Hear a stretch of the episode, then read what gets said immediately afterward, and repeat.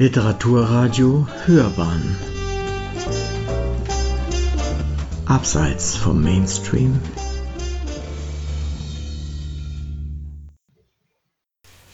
Literaturkritik.de Arbeit am Mythos. Der 39. Asterix-Band. Asterix und der Greif schickt seine Helden nach Osten. Eine Rezension von Michael Braun das Moderne am Mythos ist, schreibt Hans Blumenberg, dass seine Rezeptionsgeschichte selbst zum Mythos geworden ist. Nicht die Geschichten von Anfang an also, sondern deren Deutungen über die Jahrhunderte hinweg stiften jene ikonische Konstanz, die den Mythos auch entgötterten Zeiten vor dem Aussterben rettet. So braucht Faust nicht mehr vom Teufel geholt zu werden, er holt ihn selbst. Die Asterix-Reise, die René Goscinny als Autor und Albert Uderzo als Zeichner 1959 begründeten, ist längst ein Comic-Mythos. Im Postskriptum des 36. Bands der Reihe Der Papyrus des Cäsar haben Jean-Yves Very und Didier Conrad ihren Vorgängern ein Denkmal gesetzt. Im vorletzten Panel sieht man Texter und Zeichner vor einem Kaffee sitzen. Beim Espresso lauschen sie einem Druiden, der ihnen den Stoff zu amüsanten Geschichten liefert. Angst vor Mythos und das flache Weltbild. Diese Metareflexion des Mythos greift der neue Band Asterix und der Greif bereits am Anfang auf. Wir sehen die wohlvertraute Landkarte von Gallien im ersten Panel, aber aus euroasiatischer Perspektive. Der römische Adler schaut etwas konsterniert nach Osten, wo inmitten des Schriftzugs Barbaricum eine Streitaxt im Gebiet der heutigen Ukraine klafft.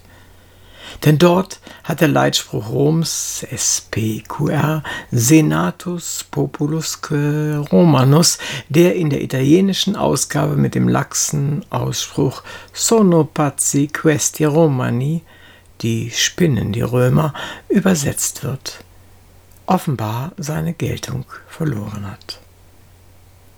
Die römischen Vorposten können sich nicht einmal die Namen der fremden Völker merken. Wie beängstigender müssen da die Kreaturen sein, die die mythologische Fantasie der Antike bevölkerten. Hydra, Chimäre, Harpie, Sphinx und der Greif. Seinen Ort hat der Greif seit Aeschylos im fernen Osten. Er ist mit dem Kopf eines Adlers und dem Leib eines Löwen ausgestattet. Seine Aufgabe ist es, Goldschätze zu hüten. Cäsar betrachtet eine Abbildung des Fabelwesens auf einer Vase und will es natürlich haben. Deshalb schickt er seinen Haus- und Hofgeographen auf Beutemission. Der heißt Globulus und hat, wie kundige Rezensenten feststellen, eine auffällige Ähnlichkeit mit Michel Houellebecq. Nicht nur äußerlich. Wie Houellebecq, den die einen für einen Sphinx der französischen Kultur und die anderen für einen frivolen Provokateur halten, spielt auch Globulus ziemlich raffiniert mit den Selbstmysterisierungen seiner Zeit. Wissen und Glauben sind für ihn zwei Seiten ein und derselben Sache, nämlich seiner. Er muss Cäsar einen Fake-Check zum Greifen liefern, was nicht ganz unwichtig ist, denn schließlich hat er die letzten Expeditionen zum Zyklopen und zu den Einhörnern verbockt. Die Warnungen der sarmatischen Amazone, die von den Römern als Geisel und Informationsquelle benutzt wird, um den Greifen zu finden, übersetzt er in einer alternativen Wahrheit eben die seine. Damit hat er aber keine Chance. Gegen das mythologische Weltbild des rustikalen Centurios Brudericus und des instinktgesteuerten Tierkampfstars aus die Maus kommt seine Aufklärung des Mythos nicht an.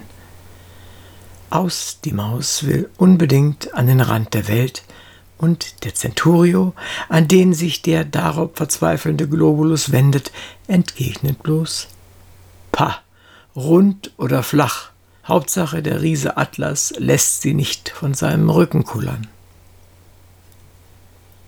Gescheiterte Aufklärung und Heldenreise mit Amazonen – solche Punchlines einer scheiternden Aufklärung sind Highlights dieses Abenteuers, in dem die Römer, wie so oft, die eigentlichen Gegenspieler der wackeren Gallier sind.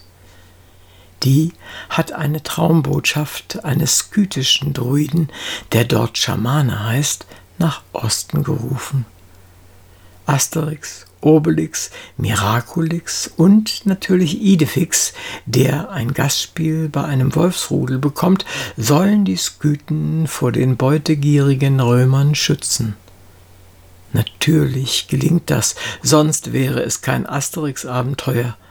Aber das Unabsehbare an den Ereignissen sind diesmal keine landgängigen Piraten, die nur ein einziges Panel bekommen, das aber mit einem erneuten Cameo von Charles Aznavour. Oder korrupten Römern, die ihre Scharmützel unter sich ausmachen, sondern umgekehrte Vokale. Das E ist eine kleine Hör- und Lesezumutung und Geschlechterordnungen. Bei den Skythen kämpfen die Frauen als Amazonen, während die Männer in ihren Jurten halb vergorene Stutenmilch brauen. Der Greif kommt erst auf Seite 40 ins Spiel. Im größten Panel des Comics sehen wir ihn als Urzeitfossil unterm Eis, eher ein Dinosaurier als ein Mischwesen aus Löwe und Adler. Das Bild auf Cäsars Vase zerbricht, der Mythos hat seine Deutungen persifliert und der römische Suchtrupp darf am Ende als verschollen gelten. Und unsere Helden kehren, wie es sich gehört, mit Wolfshunger zum heimatlichen Festmahl zurück. So hat ganz Gallien erfolgreich am Mythos gearbeitet. Ganz Gallien? Nein. Nur ein unbeugsamer Cäsar muss akzeptieren, dass es den Greif eben nicht zu haben gibt. Aber er weiß sein Volk immerhin mit einer Giraffe bei Laune zu halten. Vielleicht ahnt er ja von dem Verdacht, den Blumenberg der Arbeit am Mythos unterstellen wird, dass ihr Erfolg zugleich den Verlust einer Gewissheit impliziert. Sie hörten Literaturkritik.de Arbeit am Mythos. Der 39. Asterix-Band Asterix und der Greif schickt seine Helden nach Osten. Eine Rezension von Michael Braun. Es sprach Uwe Kulnig.